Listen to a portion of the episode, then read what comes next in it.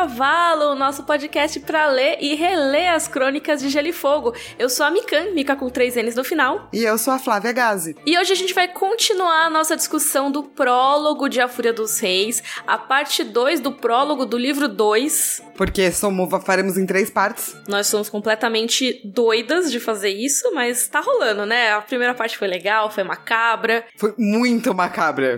foi muito macabra. E assim, Antes da gente entrar para valer nos nossos corvinhos e na discussão, temos um pequeno aviso e um avisão. O pequeno aviso é que tá tendo um monte de obra ao meu redor, no meu vizinho de cima, no prédio da frente, então se por acaso começar um barulho de britadeira, é porque a gente não percebeu ainda, tá? Mas é só pra avisar. Sim. E o segundo aviso é a novidade. É, ela chegou! Em breve, em breve, em breve tá aqui! Olha só, o tempo passa muito rápido nessa pandemia. Sim. A gente acorda e já é setembro, já é outubro. Pois é, é verdade, espera que é verdade.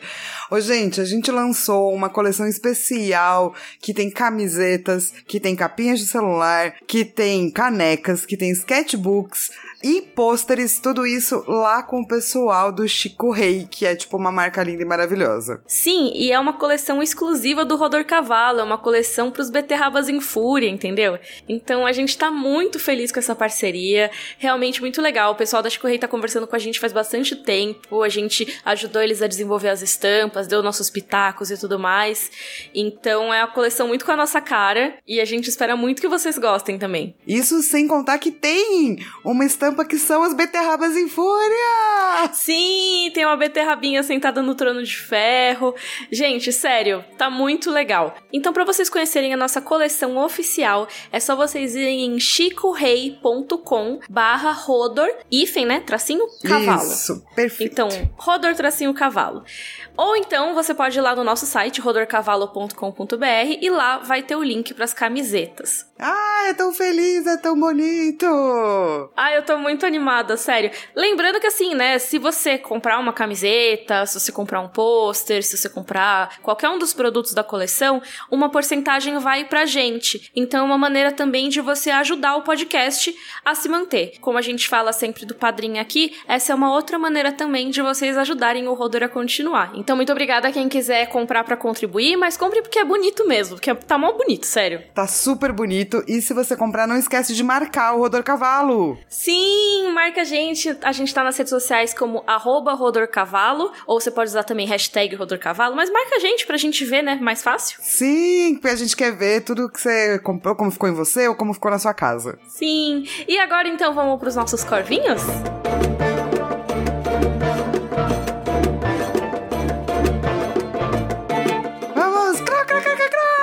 Corvinhos felizes! Nossa, eu balancei muito na minha cadeira. Noites de insônia, noites de insônia, Mika me matou. Que? Tô brincando, não. Mas tem vários e-mails que são tipo noites de insônia, eu estava ouvindo à noite, sabe? Ah, por causa do, da caixinha de música.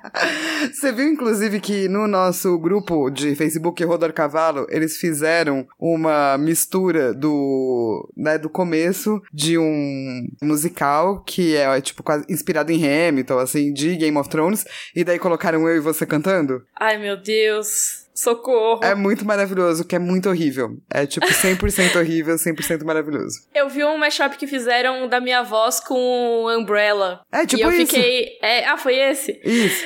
E eu fiquei muito nervosa. Porque eu odeio ouvir minha voz cantando, ainda mais que eu tava cantando totalmente sem noção, assim. É, Foi horrível. Era, era, era uma cantoria entre aspas. É, eu tava apenas entoando. Mas enfim, o nosso grupo no Facebook é maravilhoso e surgem essas pérolas nas quais a gente fica depois com cringe da gente mesma. Sim, teve até uma fanart que fizeram minha na escuridão, assim, com a caixinha de música. Eu achei ótimo que pegaram exatamente o modelo da caixinha de música que eu tenho, que foi uma que veio promocional, assim, de gote. Nem sei qual press kit que veio isso, mas veio em algum momento. Sim, sim, foi essa mesma. É, em, pra gente continuar esse assunto, não da caixinha mais do bobo maldito, do Malhas, a Isabela Pandini, ela mandou um, um e-mail pra gente com o título O Bobo Maldito. Então o corvinho dela será... Crá, crá, crá, crá, crá, crá, crá, crá, crá, crá, crá, crá, crá.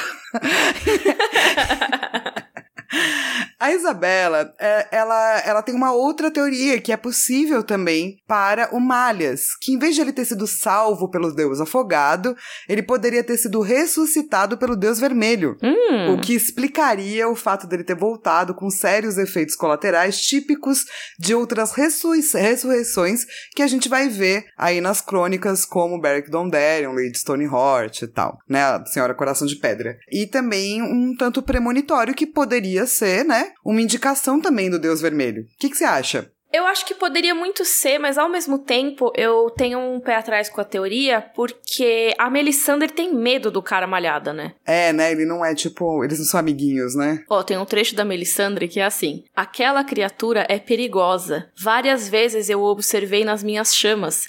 Às vezes tem caveiras sobre ele, e seus lábios estão vermelhos com sangue. Vixe! É muito mais creepy, gente. Então, assim, a própria Melisandre, que não tem medo de tantas coisas assim, né? Tem medo do, do cara malhada. É, então não é assim, talvez não, tejam, não sejam tão amiguinhos, né? Inclusive, sobre essa visão da Melisandre, tem algumas teorias que relacionam o cara malhada à casa Longmouth, que é uma casa relacionada ao Rhaegar. Tem o Richard Longmouth, que era o cavaleiro das caveiras e beijos. Então, isso do, das caveiras sobre o rosto do Patchface, né, do cara malhada, teria a ver com o símbolo dessa casa Longmouth. Mas aí isso a gente pode falar mais pra frente, porque o personagem que pode ser da casa Longmouth relacionado ainda nem apareceu. É, meu, vai, vai render bastante, né? Vai ainda. demais. E de todo mundo que mandou e-mail reclamando porque ficou assustado, teve Desculpa. um. Eu achei maravilhoso. Teve um em especial que vai representar todos. É, então, Diego, Diego Magalhães, esse corvinho é pra você.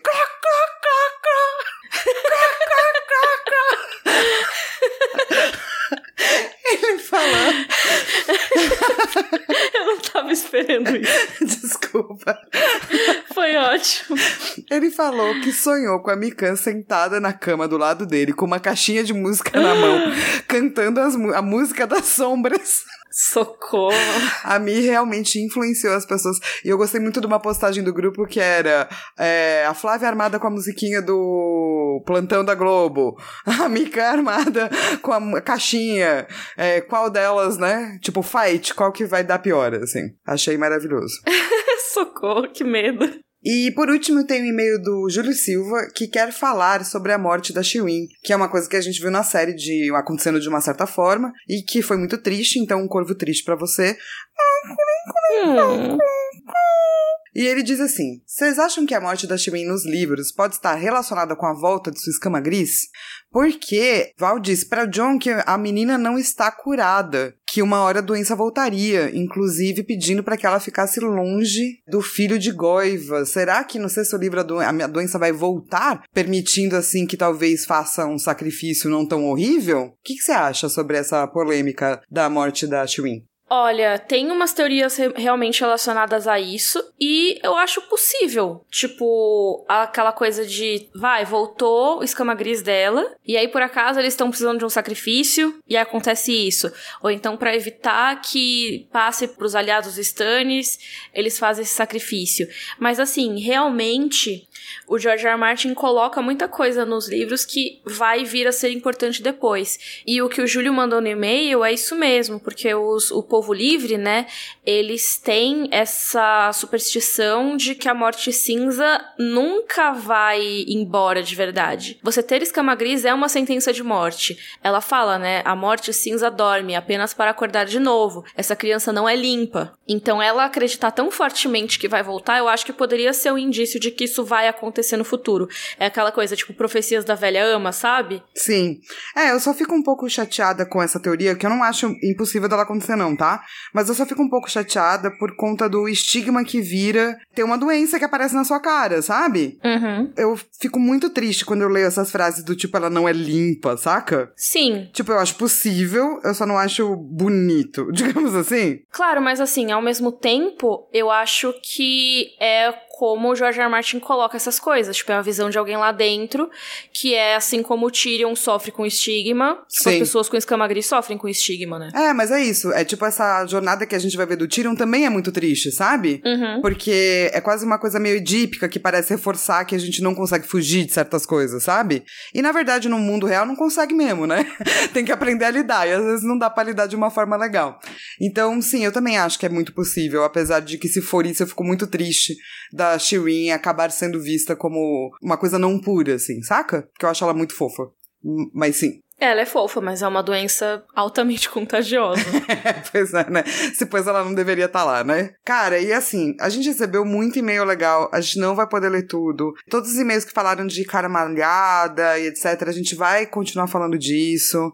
Sobre os dragões, a gente vai continuar falando disso em próximos episódios, fiquem tranquilos. É que foi muito assunto no episódio passado, né? É por isso que a gente tá separando, gente. Imagina se fosse um só. e nesse agora também tem muito assunto, então bora pra discussão do capítulo? Bora!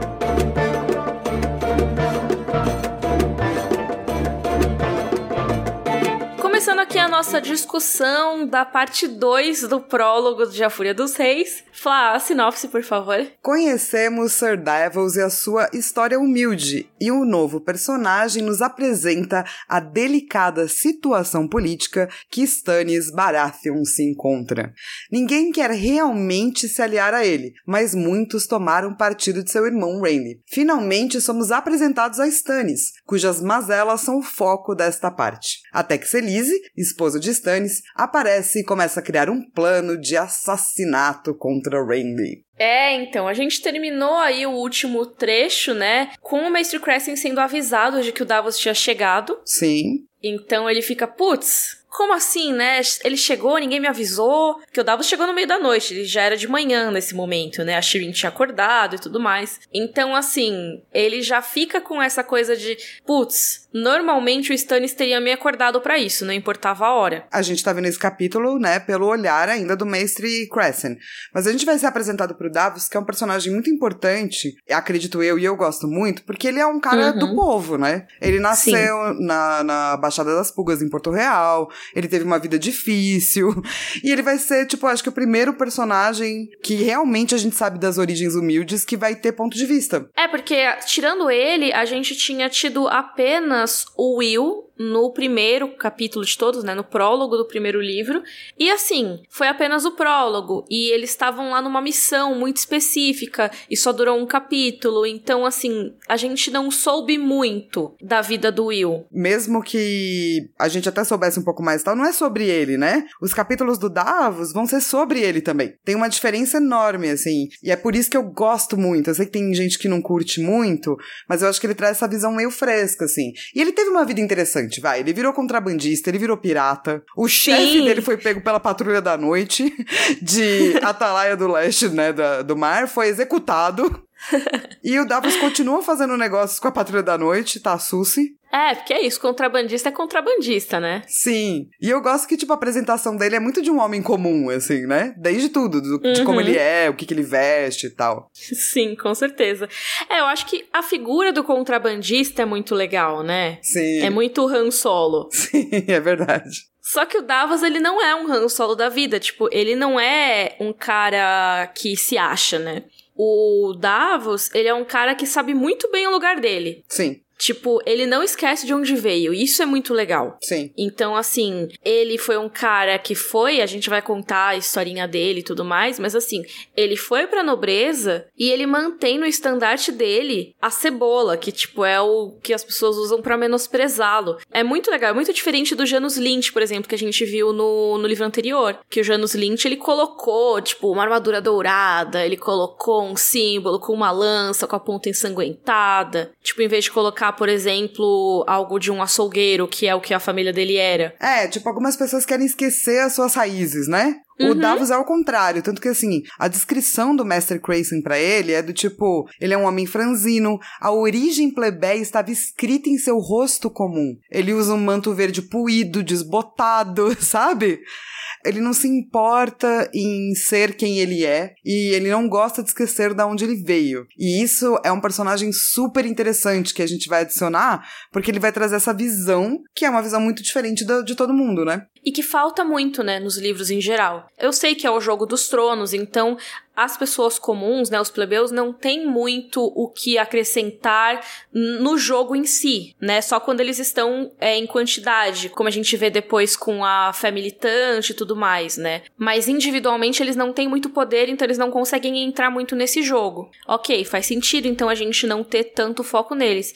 Mas eles trazem uma perspectiva desse mundo que o George R. Martin criou que é muito maior. Sim. Então é muito mais legal quando o Davos pode contar sobre o passado dele na Baixada das Pulgas, por exemplo exemplo. Sim, e, e, a maneira como os capítulos dele depois vão tratar de como é a nobreza, o que, que as pessoas estão falando e tal, é, você vai continuar identificando essa origem, assim. E eu gosto muito disso. Mas vamos lá então, quem é esse homem? Esse homem, durante a rebelião do Robert, que era quando eles estavam lutando contra os Targaryen, teve o cerco à Ponta Tempestade, que é o local dos Baratheon, muito, né, onde eles ficavam. Isso, importante dizer que não é esse castelo que eles estão agora, eles estão em Pedra do Dragão. Isso, perfeito. É é o castelo oficial Baratheon.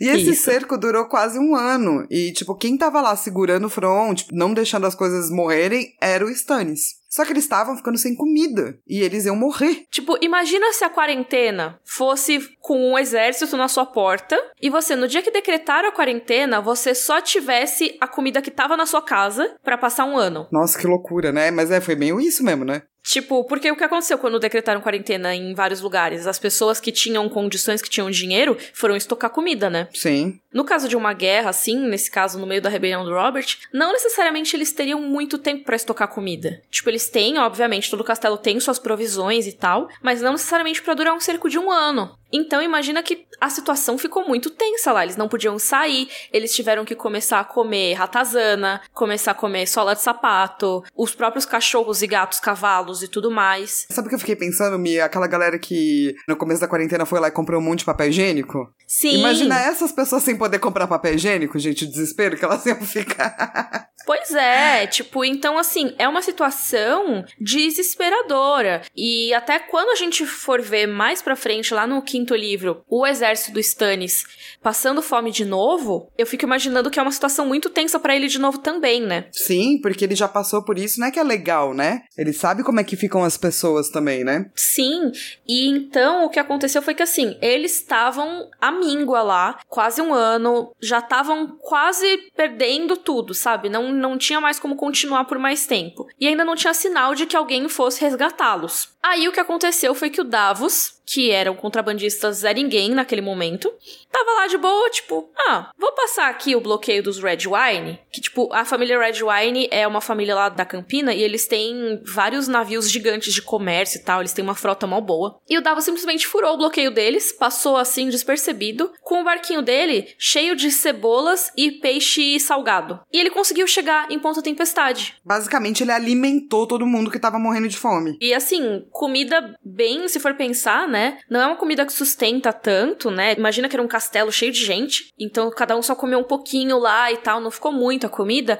mas cara, foi o suficiente para eles conseguirem se manter, sabe? Pensa que eles estavam comendo rato. Sim, e por conta deles conseguirem se manter, deu para esperar o cerco ser rompido pelo Ned Stark e daí tudo ficou bem. Então, tipo, ele acabou sendo muito crucial para a rebelião do Robert sem ele saber, né? Na Sim. época, quando ele tava indo lá, o quão crucial ele não seria. your Exatamente. E aí tem até discussões sobre por que, que o Davos foi lá, né? E assim, eu não sei se isso chegou a ser respondido nos livros, eu acho que não. Mas eu imagino que é tipo, ah, pô, contrabandista vai ver, né? Vai que me pagam com alguma coisa boa aqui. É, eu, eu, eu não, não acreditaria, por enquanto, em nenhuma teoria muito Ned Pombo com relação a isso, sabe? Eu não, acho que ele era só um pirata muito versado, viu uma oportunidade, falou, eu consigo passar por ali, e foi, sabe? Eu só fico pensando, não uma teoria Ned Pombo, mas mais algo tipo, será que é porque porque ele era muito bom de coração e tal. Eu acho que não. Tipo, ele é muito bom de coração, como a gente vai ver nos capítulos dele, mas eu acho que ele viu uma vantagem ali, sabe? Como um contrabandista. Ele é aquele é, pirata do bem, mas ele não deixa de ser um pirata. E vão ter frases, né, dele sobre esse tipo de coisa, sempre, assim, o que eu acho legal também. Então, em nenhum momento a gente esquece da onde ele veio nunca, assim. Enfim, quando deu tudo certo, o Stannis fez dele cavaleiro, deu para ele umas terras e deixou ele escolher Seaworth, o valor do mar como o nome da casa dele. E, além disso, também arrancou todos os dedos, né, da mão esquerda dele na, na falange, assim, no meio, para lembrar que, né, ele foi criminoso.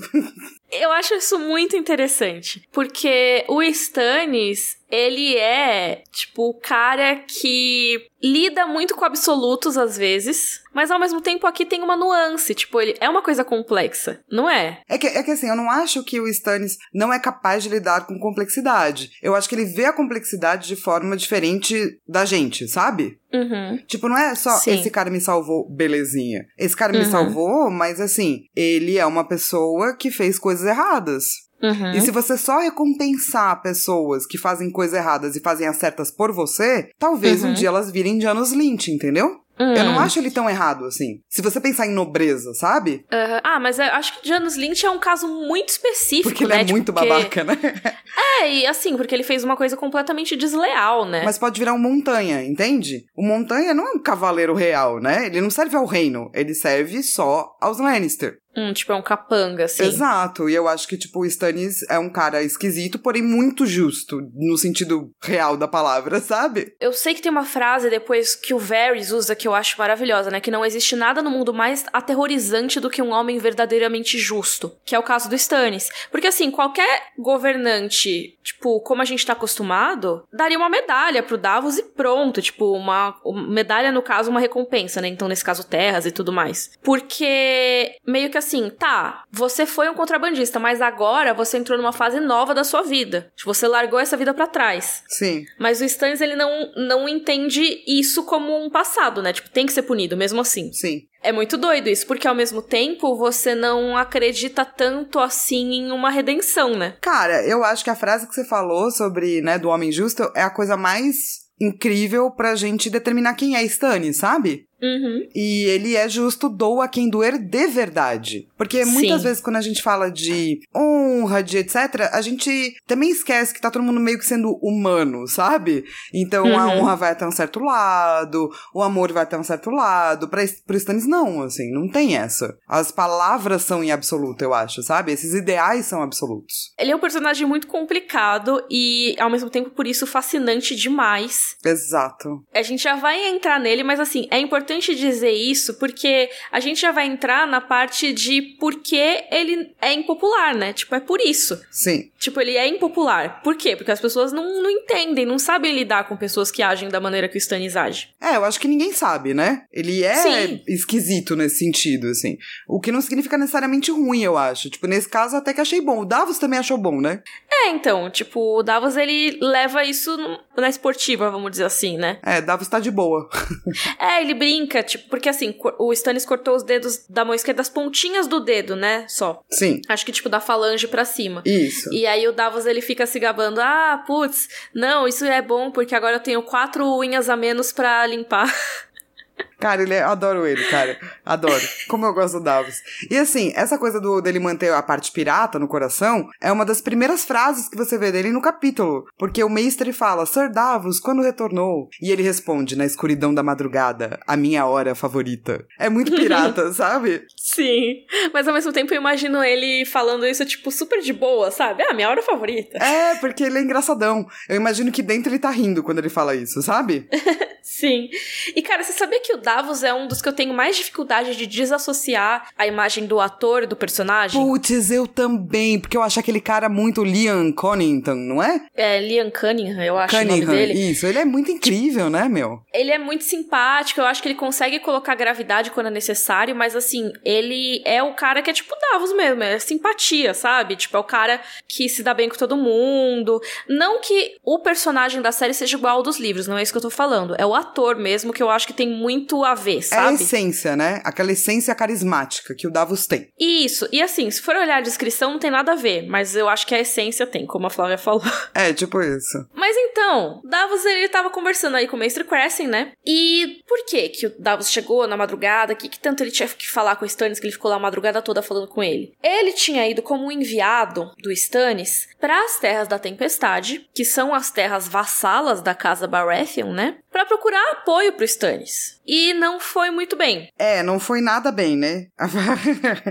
foi 0% bem. Basicamente, ninguém quer se aliar ao Stannis. Então, assim, ah, quantas pessoas tem na Casa da Tempestade? Muitas. Quantas querem se aliar ao Stannis? Nenhuma. É, tá, tá- tá todo mundo indo pro lado do Renly. O que o Stannis acaba são com as pequenas casas, talvez, da parte de Pedra do Dragão mesmo, entendeu? É, talvez. Uhum. E assim, eu dei, a gente deu uma listada aqui, é muita casa, gente, e nenhuma quer lidar com ele, sabe? Sim. E as que talvez poderiam é, lidar com eles, que é tipo a Casa Dondarion, que é da, da Terra da Tempestade. O Beric tá sumido, então não pode. Sim, lembra? Lord Beric Dondarrion, que mais pra frente da Irmandade Sem Bandeiras? Exato. Diz que ele morreu, inclusive, né, nesse momento. Mas a gente só ouve rumores. E é Sim. maravilhoso ouvir rumores sobre ele. Adoro. E daí, daí, tipo, muitas casas já se aliaram ao Renly, já fazem parte é, da guarda do Renly, e as outras casas meio que encontraram uma noite e deram desculpinhas. Tipo, os Tarth da Brienne, eles se encontraram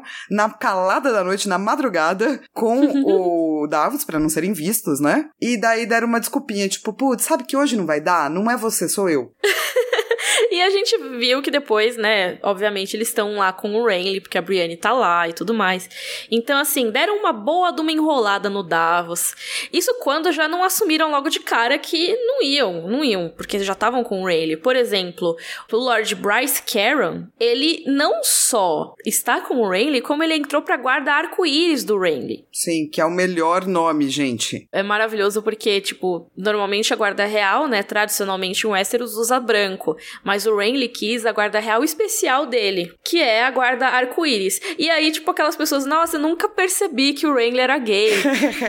e assim, esse cara, inclusive, é o laranja, que cada um tem uma cor. Se eu fosse algum tipo de monarca, eu ia criar uma guarda arco-íris. Nossa, ia ser tipo Power Rangers, assim. Porque é muito incrível, sabe? Eu super concordo com o Renly, que precisa ter uma guarda arco-íris. Sim.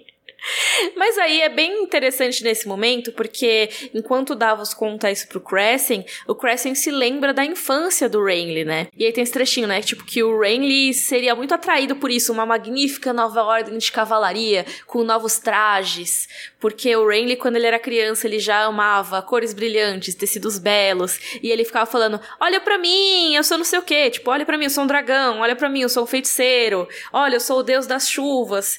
E aí o Maester Crescent fica pensando: agora é a mesma coisa. Olha pra mim, eu sou um rei. Sim. Eu amo isso porque é a essência do Renly, é basicamente: por que, que você quer ser rei? Porque é mó legal ser rei, cara. Sim, cara, porque isso. é o que eu posso. É isso. Então, tipo, o Maester Crescent já se preocupa aí, tipo, putz, Renly, é, você não pensou muito bem nas coisas, né? Pois é, mas a guarda arco-íris eu acho que foi bem pensada. Ah, porque sim, com é certeza. maravilhoso. E assim, a gente vê como o Renly é muito mais popular que o Stannis, né? Sim, todo mundo já resolveu, tipo, dar apoio pra ele, sabe? Muito rapidamente. Primeiro que ele se declarou primeiro, depois que o próprio Maester Crescent vai falar isso depois. Pô, eles estão sob o domínio do Renly ali faz uns 15 anos, né? Sim. Tipo, então é muito mais automático eles seguirem o Renly. A gente já vai falar mais sobre isso, né? Porque que eles seguem o Renly e não o Stannis nessa questão de vassalagem. Mas, acho que o principal motivo de todos é... O Renly é mó simpático. O Renly é tipo o Robert, só que mais jovem. Sim. O Stannis é esse cara que pega o melhor aliado dele, o cara que salvou a vida dele e corta a ponta dos dedos do cara. Se você é uma parte da nobreza, você tem um pouco de receio, né? De se aliar com esse cara. Com certeza. Ainda mais que agora ele tá envolvido com umas bruxas loucas, né? Que a gente também vai falar depois. Sim, pois é, parece, não parece uma boa combinação. Tanto É. que o mestre Crazy já fica preocupado, né? Que ele escuta tudo isso e ele fala, mano do céu. Daí ele vira pro Davos e fala, ô Davos, você deu alguma esperancinha assim pro Stannis, né? Daí o Davos fala, não. Porque se não é verdade, eu não vou contar. E assim, eu não dei esperança nenhuma, mas ele continua orgulhoso. Sim. E isso é legal também do Davos, porque ele é o cara que vai ser sincerão, entendeu? Sim. Eu falar que ele não tem nada a perder, mas não é que ele não tem nada a perder. Ele tem a família dele, ele tem as terras dele. O Stannis, como deu, pode tirar. Mas assim, primeiro que ele confia muito no Stannis. Ele sabe que o Stannis não vai fazer isso com ele. Tipo, a princípio. Depois, que eu acho que ele sente que ele deve isso ao Stannis, sabe? Eu sei tudo que eu sou. Mas eu não vou ficar puxando o saco dele porque não é por isso que ele fez eu ser tudo que eu sou. Cara, e nesse ponto eu acho ele muito bacana como personagem, assim, sabe? É demais. Ele, não sei se ele tá 100% correto, no sentido de que, talvez porque é o Stannis, né? Mas muitos superiores não iam querer ouvir a verdade 100%, sabe? Sim. Mas ele imagina que o Stannis quer ouvir sim, então o que ele entrega pro Stannis é a verdade nua e crua e absoluta. E isso vai ser muito valoroso quando ele é o cara que convence o Stannis a ir pro norte para salvar a patrulha, né? Sim, eu adoro a relação dos dois. Mas, enfim, o Mestre Crescent decide ir lá falar com o Stannis. E é, é meio tenso esse momento, né? Porque ele vai subindo a pé sozinho. Tipo, é uma baita escadaria que ele tem que subir. Puta, ele começa a se sentir velho, né? Sim, porque assim, ele já é bem idoso, ele tem uma fratura na bacia, né, se eu não me engano, e ele conta com a ajuda do mestre Pylos, que é tipo o sucessor é. dele, né, substituto, pra andar pra lá e pra cá, né, tipo meio que escorando o bracinho, assim, eu imagino. Sim. Só que ele queria entrar sozinho lá com o Stannis, na salinha dele. Então ele subiu a escadaria sozinho. Imagina, tipo, o velhinho subir sem apoio, tipo, devagarinho, assim, com uma fratura na bacia, tadinho, exausto. É, já faz 84 anos que eu estou subindo essa escada. Total. E daí, cara, a voz do Mestre Crayson no livro é muito legal. Porque ele faz umas descrições muito maravilhosas. Que eu Uhum. não sei se a gente deveria ler inteiras, porque são muitas. Algumas, assim, talvez. É, é porque assim, quando, como eles estão em, é, em Pedra do Dragão, que era a casa dos Targaryen, a primeira coisa que o Mestre Crayson faz é contar pra gente como é que é o lugar. Porque existe um lugar em Pedra do Dragão que é onde a galera ficava fazendo estratégias, os antigos Targaryen. E daí virou o refúgio do Stannis fazer também estratégias. E a, a mesa que tá lá é muito legal, né? Sim, faz sentido ser a sala de estratégia, porque a mesa é um grande mapa, né? Sim. É a sala da mesa pintada. Por quê? O que, que é, né? É uma mesa que tem mais de 15 metros de comprimento e mais ou menos aí uns 7 metros na- de largura. Tipo, é Tipo- gigantesca. E essa mesa é toda esculpida no formato de Westeros, do continente inteiro. Então, é realmente uma mesa que dá pra você olhar, dá pra você mexer os bonequinhos, sabe? Os bonequinhos, né? Vão me crucificar por isso. tipo, os, os negócios que você usa pra coisa tática. Mas é os, pra você que é uns os bonequinhos. É tipo os bonequinhos de Aquelas que RPG. piora, né? Que é tipo os bonequinhos, gente. Sim.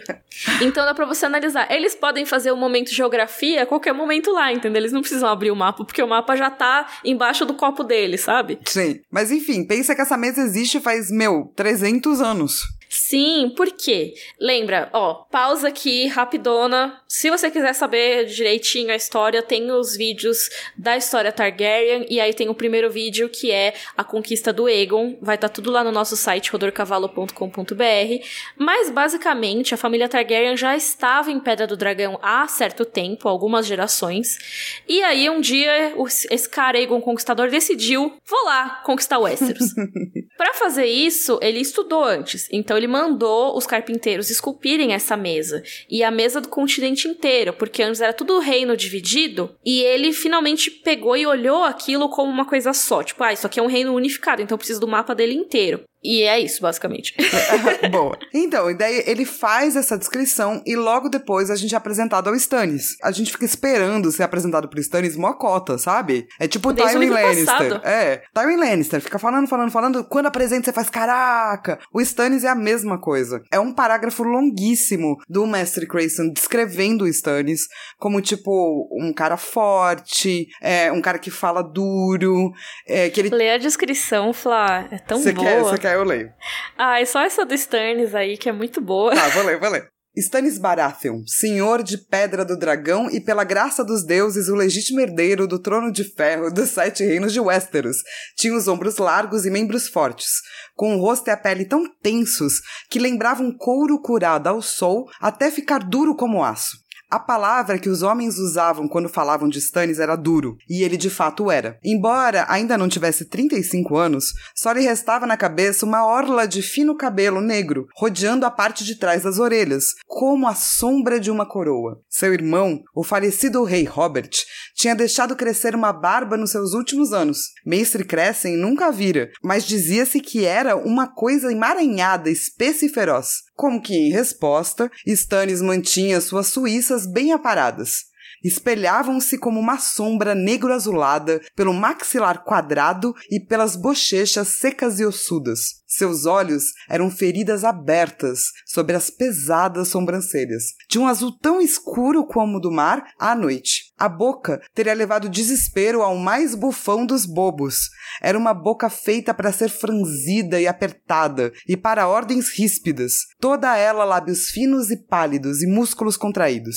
Uma boca que tinha se esquecido de como sorria e que nunca soube como era rir. Por vezes, quando o mundo ficava muito quieto e silencioso de noite, Mestre Crescent imaginava que conseguia ouvir Lord Stannis regendo os dentes a meio castelo de distância. Maravilhoso, nossa. É muito incrível, cara. E é muito isso, tipo, você imagina a cara desse brother rangendo os dentes, tipo, ah, Robert. Cara, você consegue imaginar ele muito perfeitamente, né? Sim.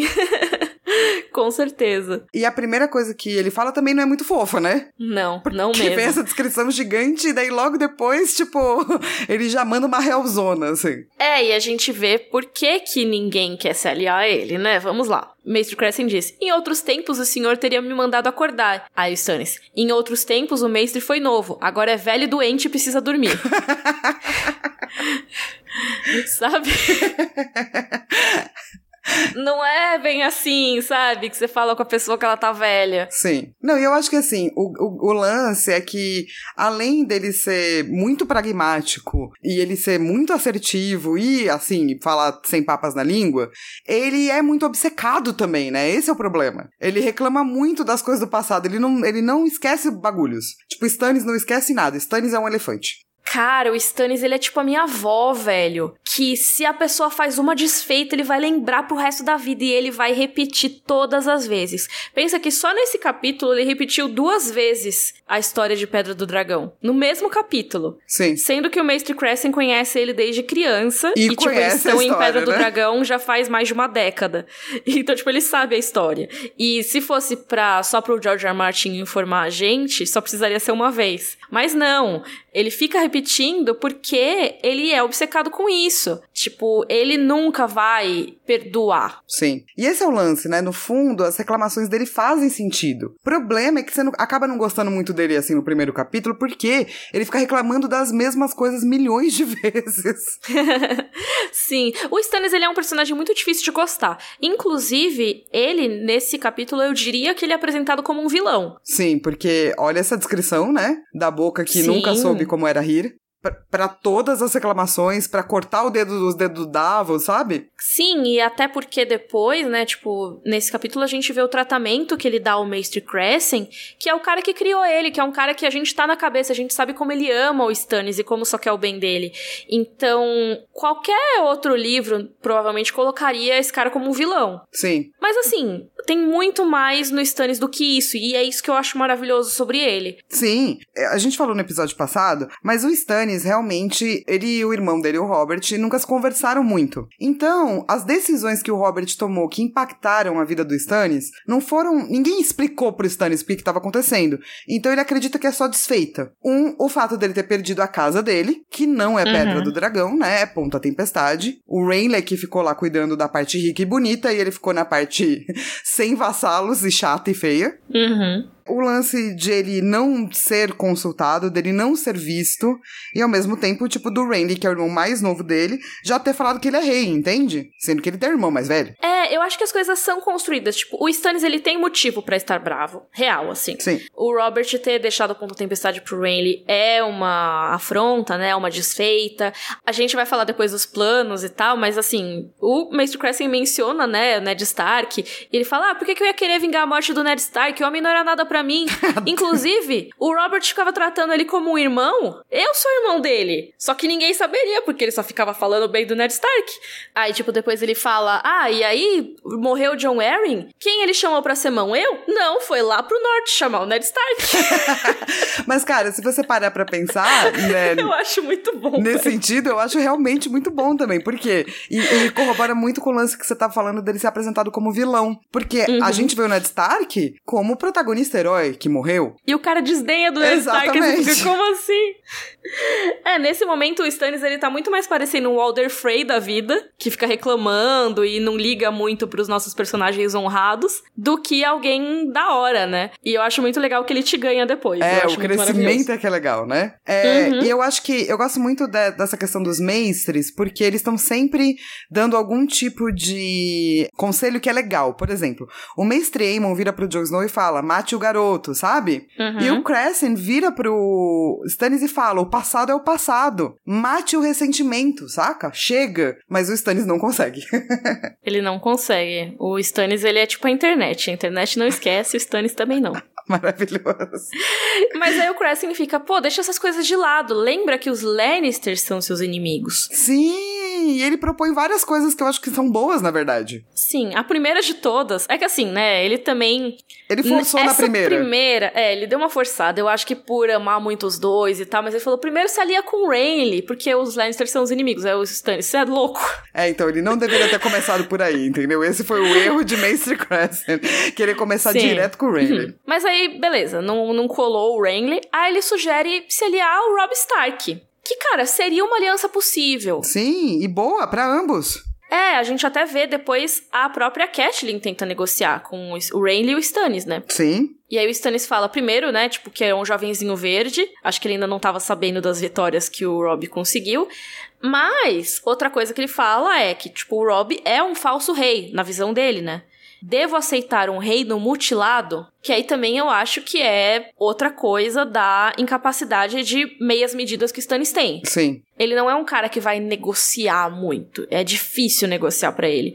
Então, o Maestro Crescent fala, cara, é melhor metade de um reino do que nada.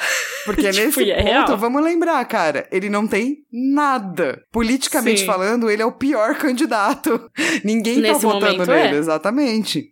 E daí ele fala assim, não quero. E daí ele fala, mas o cara quer se vingar do Ned. Daí tem todo o lance que a Mi fala. Daí ele fala, mano, então por que não, tipo, o ninho da águia, mano? A mulher lá tá com o filho dela, por que, que você não faz uma aliança? Ah, ela não vai querer tirar o menino de lá. Então manda a Shireen pra lá. E daí ele fala, não. Lembrando que a mulher lá é a Lisa Arryn, né? Que é esposa do John Arryn, falecido. E assim, primeiro que o Stannis e o John Arryn estavam super próximos antes da morte do John Arryn, né? E tinham rolado até alguns papos do filho deles, né? O Robert Arryn, ser mandado pra Pedra do Dragão pra ficar com o Stannis. O que seria Pra ver se até, ele vai. ficava mais forte e tudo mais. Sim. Só que agora a Lisa foi lá, se tocou com o Robertzinho lá. E agora que não sai mais, né? É, não, agora que ela não vai largar mais ele nunca mais. E ele também não pretende mandar a Shireen pra lá. Mas aí, enquanto eles estão falando desses planos, né, e o Stannis meio botando de lado todas as sugestões do Mestre Crescent, entra a Rainha Celise. Eu gosto muito da descrição, porque o Mestre Crescent fala que quando ele vai falar, o Stannis vai falar com a sua rainha, ele diz que não havia afeto na sua voz. Stannis sempre se sentira desconfortável junto das mulheres, até mesmo da própria esposa. Quando partiu pra Porto Real, pra né, fazer parte do conselho do Robert, ele deixou a Celise em Pedra do Dragão com a filha pra não ter que cuidar muito e ficar vendo ela muito. E assim, mesmo antes de ter a Shireen e tudo mais, o Mestre Crescent comenta que o Stannis, ele nem gostava muito de transar. Tipo, que ele cumpria a sua função, né, uma ou duas vezes por ano. Acho pouco! Acho pouco!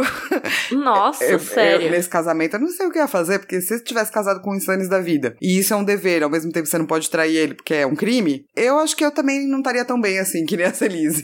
A Celise não fica muito bem. Não, tanto que depois, né, a gente vê que ele sabe do incesto, né? Ele sabe que o Joffrey é bastardo. E pra combater essa informação, os Lannisters inventam uma fake news sobre o Stannis. Eles inventam que a Shireen é filha da Celise com o cara malhada. Nossa do céu, né, mano? E assim, as pessoas dão risada e tudo mais, mas meio que tem um fundamento no sentido do Stannis não comparecer muito ali. Então, as pessoas sabem um pouco disso, sabe? Tudo vira fofoca muito rapidamente, né, gente? Com certeza. Coisa. Mas assim, a Celise é muito creepy. Eu acho Sim. ela muito, tipo, junto do cara malhada, assim, sabe? Ela é fanática religiosa total. Então, como ela é muito creepy e atendendo a pedidos dos nossos ouvintes, estamos instaurando aqui o momento cara malhada, que é quando existe um momento creepy no capítulo. E um... As pessoas vão ficar muito assustadas. ah, tudo bem, uma hora elas acostumam. Então, Uma vez, aí depois a gente usa só o nome e o momento caramalhada, pode ser. Não, e o momento cara malhada sempre virá acompanhado dessa tragédia. Vai ficar três horas pra, pra musiquinha. A Rainha Celise é nosso momento cara malhada. Isso. É, e ela é realmente meio creepy. E assim, ela começa dizendo, né? Tipo, ah, não, Deus vai te dar todas as espadas que você precisa. Assim, a gente já vai falar sobre o Deus dela e tal, mas, tipo, primeiro, que espadas que ela tá falando? Da casa Florent, que é a casa da família dela, né? Sim. A casa da família dela. No caso, é a casa dela ou a família dela só. Mas, o que, que é a casa Florent? Ela é da Campina também. Só que assim, os Florent são vassalos dos Tyrell. E os Tyrell são os principais aliados do Renly. E eles estão ali do lado um do outro. Então, tipo, véi, eles vão sair com todo o exército deles de lá, pros Tyrell simplesmente irem e pegarem tudo que eles têm. Porque eles são traidores, teoricamente. É, não, eu- o Stanley sabe que não vai rolar. E daí ele fala, cara, você sabe que não vai rolar porque eles estão muito perto ali. E daí a Celise diz, bom, mas vai dar certo, o Senhor da Luz vai te prover.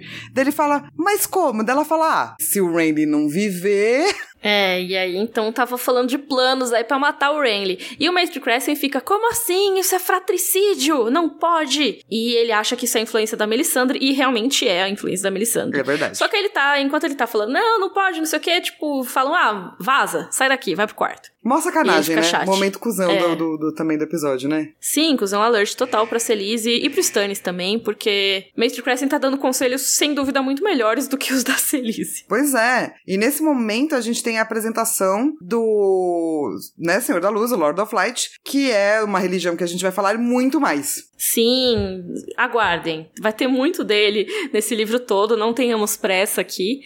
Mas assim, basicamente, a princípio, Celise está seguindo essa religião aí, que é um deus só. Não os sete deuses que a gente viu no livro anterior, nem os deuses antigos, que também são muitos. É um deus único, o Senhor da Luz. Só que a Celise tá convertidaça, mas o Stannis não. Ele fica, ah, seu deus aí, não sei o quê.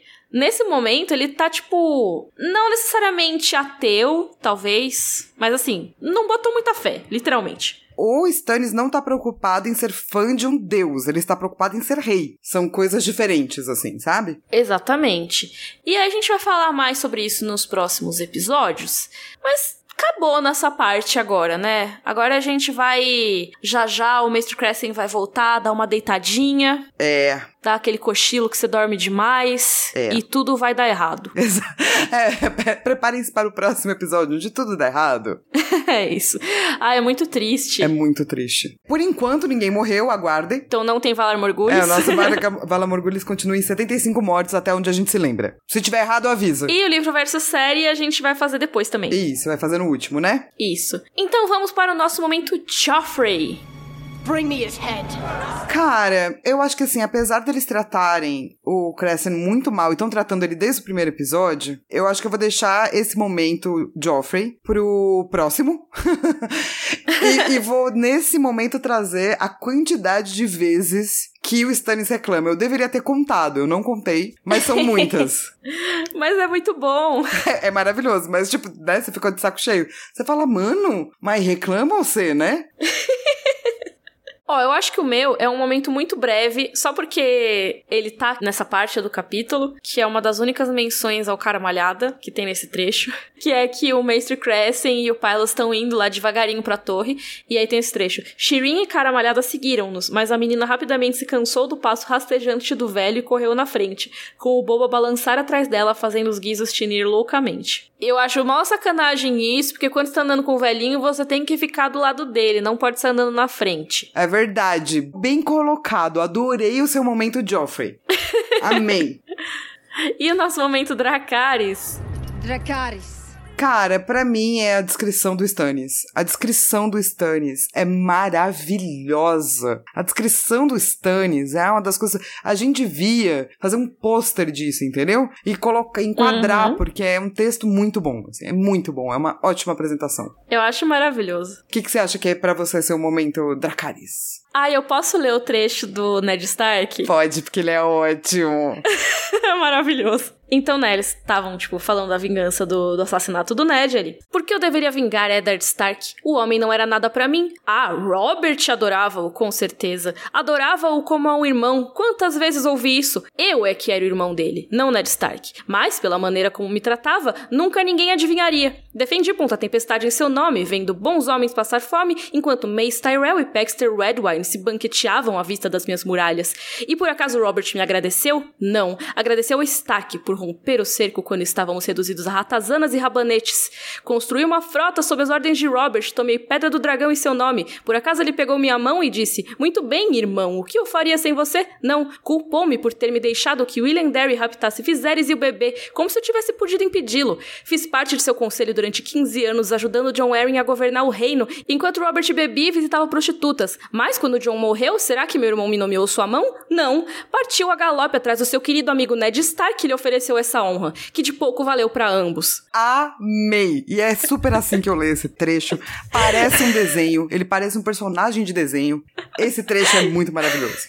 É tipo ele na terapeuta, sabe? Tipo, que o Mestre Crescent já deve ter ouvido essa história umas 800 800 vezes. Sim, e eu gosto desse esse que você deu do tipo, mas nananana, claro que não. Adoro, adoro. Perfeito.